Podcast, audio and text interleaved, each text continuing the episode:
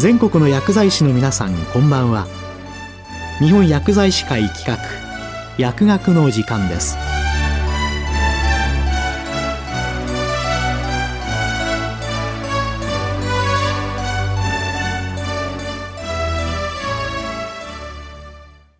今日は厚生労働省アワー体外診断用医薬品について。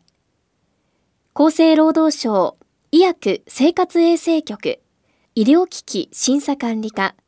大場隆さんにお話しいただきます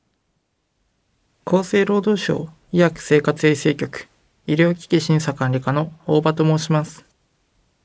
本日は体外診断用医薬品についてをテーマとし体外診断用医薬品についてのご説明、そして体外診断用医薬品に関する日本の制度などについてのお話をいたします。本題に入る前に、医療機器審査管理課について簡単にご紹介させていただきます。医療機器審査管理課は、医薬品、医療機器等の品質、有効性及び安全性の確保等に関する法律、いわゆる薬機法に基づき、医療機器の他に、再生医療等製品と体外診断用医薬品の製造販売の承認や基準等に関する業務を行っています。昨年度の厚生労働省アワーでは、当下のものが再生医療等製品についてお話をさせていただきました。今年度は同じく医療機器審査管理課が担っている体外診断用医薬品についてご説明させていただきます。体外診断用医薬品は、薬機法第2条第14項で次のように定義されています。もっぱら疾病の診断に使用されることが目的とされている医薬品のうち、人または動物の体に直接使用されることのないものを言う。つまり、病院などで病気の罹患の有無などを調べる目的として、人体に直接使用するのではなく、尿や唾液などの中にいるウイルス抗原などを検査対象として、定性的または定量的に分析をするために用いられます。体外診断用医薬品は医薬品に類別されているものの、人体に直接使用されるものでないことなどの特性から、定義上医薬品とは書き分けられています。安全性及び有効性の観点から見た場合の医薬品と体外診断用医薬品の大きな違いは、患者の人体に対して直接使用されるか否かとなっております。医薬品の安全性は副作用によって評価されますが、体外診断用医薬品の場合は、陰性なのに陽性と診断される偽陽性や、逆に陽性なのに陰性と診断される偽陰性等の診断結果の誤りにつながる可能性などに基づき、リスクが評価されます。また、体外診断用医薬品の有効性は、検査結果が治療方針の策定に寄与し得るものか、寄与し得る場合に、当該製品が十分な性能を有しているかといった観点で評価されます。薬機法では、体外診断用医薬品は医療機器に準じた扱いとなっていることも多く、その大きな類似点はクラス分類です。医療機器は患者に対するリスクによって分類し、その製造販売などの取り扱いが変わります。診断結果からわかる情報のリスクの大きさによって、3つのクラスに体外診断用薬品は分かれています。リスクの大きいクラス3は、情報の正確性が生命維持に大きく影響するものであり、製造販売をするためには、厚生労働省で承認を受ける必要があります。クラス2は、クラス3と比較してリスクや正確性の影響が比較的低く、製造販売のためには基本的には厚生労働省での承認が必要ですが、厚生労働大臣の定める基準に適合しているものは、第三者認証機関による認証により製造販売を行うことができます。最後にクラス1は、リスクはクラス2と同程度ですが、厚生用標準物質、つまり性能を評価するための基準となる物差しのようなものが存在し、自己点検が比較的容易なものであり、この基準に適合しているものは届け出ることで製造販売することが可能になります。医薬品や医療機器と同様に、体外診断用医薬品でも医療上のニーズが高い製品や画期性の高い製品が速やかに実用化されるよう特別な優遇を受けられる制度が設けられています。医薬品や医療機器、再生医療等製品と同様のものとして、主に3種類の指定制度についてお話しいたします。先ほどの説明通り、体外診断用医薬品はあくまで医薬品に分類されるため、制度の名称としては医薬品として取り扱われます。まず一つ目は、希少疾病用医薬品を指定する制度です。薬機法の第77条の2に基づいている指定制度であり、この制度の目的は、医療上の必要性が高いにもかかわらず、患者数が少ないことにより、研究開発が進みにくい領域の試験研究の促進です。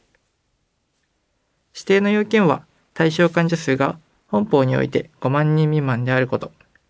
医療上特に必要性が高いことなどです。指定されると、開発に関する助成金の交付や、医薬品医療機器総合機構、略称 PMDA と、医薬基盤健康栄養研究所による指導、助言を受けることができます。さらに、承認審査にあたって優先審査がされたり、再審査期間が延長されたりと、様々な支援を受けることができます。二つ目は、先駆的医薬品を指定する制度です。薬機法の第77条の2、第2項に基づいている指定相談です。これは、世界に先駆けて革新的な製品を日本で早期に実用化することを目的とした制度で、先駆け審査指定制度として運用されてきたものが、令和元年に法制化されました。指定の要件は治療法が画期的であること、対象疾患が重篤であること、日本における早期開発をする意思があることなどとなっております。指定されますと、PMDA において指名されたコンシェルジュにより、開発の進捗管理の相談などが行われ、優先審査を受けることができます。3つ目は、特定用途医薬品を指定する制度です。薬機法の第77条の2、第3項に基づいている指定制度です。この制度は令和元年の法改正により創設されたもので、目的は商人に対する容量が設定されていないなど、医療上のニーズが著しく満たされていない製品の研究開発を促進することです。この制度に関して厚生労働省は指定候補についての要望、提案を各界等から募集しています。要望、提案がなされると専門の検討会において特定用途医薬品への該当性が評価されます。そして評価結果が製造販売業者に通知され、製造販売業者が指定を希望する場合に申請が行われます。指定されると承認審査にあたって優先審査がなされます。お話しした以上3つの指定制度は、これを活用さえすれば直ちに製造販売の承認に結びつくというものではありませんが、国民皆様の多様な医療上のニーズに対応するための支援措置となっています。少ない患者さんにも必要な医療を届けられるように、このような審査制度が普及するよう、日々行政も努めております。今般、新型コロナウイルス感染症による医療の状況により、体外診断用医薬品の必要性は非常に高まっています。新型コロナウイルス感染の診断補助を行うための体外診断用医薬品の承認状況は、厚生労働省のホームページにまとめられており、令和4年10月31日時点では100以上の品目が承認されています。これらは医療用として医療機関で使用されています。一方で、厚生労働省の承認を受けないまま、ドラッグストアなどで流通している試薬が存在しています。これらの研究用試薬と称して一般向けに販売されている製品は、厚生労働省で性能や品質担保のための製造体制が確認された体外診断用医薬品ではないため、新型コロナウイルス感染の有無を調べる目的で使用しないでください。体調が気になる場合などに新型コロナウイルス感染の有無をご自身で調べたい場合は、薬局で販売されている医療用の体外診断用医薬品、またはドラッグストアやネットで販売されている一般検査薬を使用してください。先ほど述べました通り、一般用検査薬を除く体外診断用医薬品は医療機関で使用されるものとして流通していましたが、令和3年9月より検査キットを使って家庭などで体調が気になる場合などにセルフチェックとして検査を実施できるようにするため薬局で販売できるようにしました。これが薬局で販売されている医療用の体外診断用医薬品のキットのことになります。また、ドラッグストアやネットで販売されている一般用検査薬については、今年の8月に開催された厚生労働省の医療機器体外診断薬部会における審議結果に基づき流通が開始されたものです。一般用検査薬として承認を得たキットについては、薬局やインターネットで検査キットを購入できるようになり、より入手しやすくなりました。購入する際は、厚生労働省のホームページにまとめられたページをご確認いただき、体外診断用医薬品や一般用検査薬であることを示す第一類医薬品の表示を目印に、研究用試薬と間違わないように注意して購入してください。また、承認を得たキットの場合でも、偽陰性といった誤った結果が生じる可能性もあり得るため、結果が陰性の場合でも、症状がある場合には、適切に医療機関の受診等を行うようにしてください。本日は、体外診断用医薬品の概要や制度について、簡単にお話しいたしました。医薬品や医療機器とは少し異なり、直接患者さんの命を救うものではないかもしれませんが、正しい診断をすることで医療を支える大きな存在です。国民の笑顔を守るために必要な医療の柱の一つとして、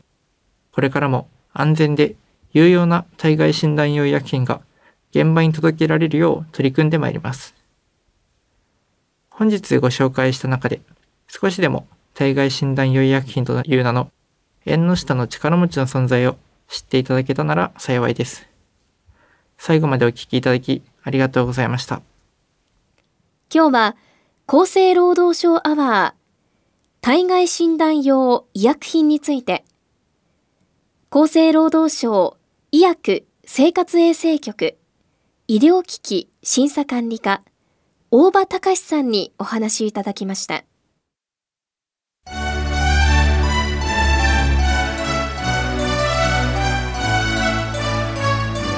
日本薬剤師会企画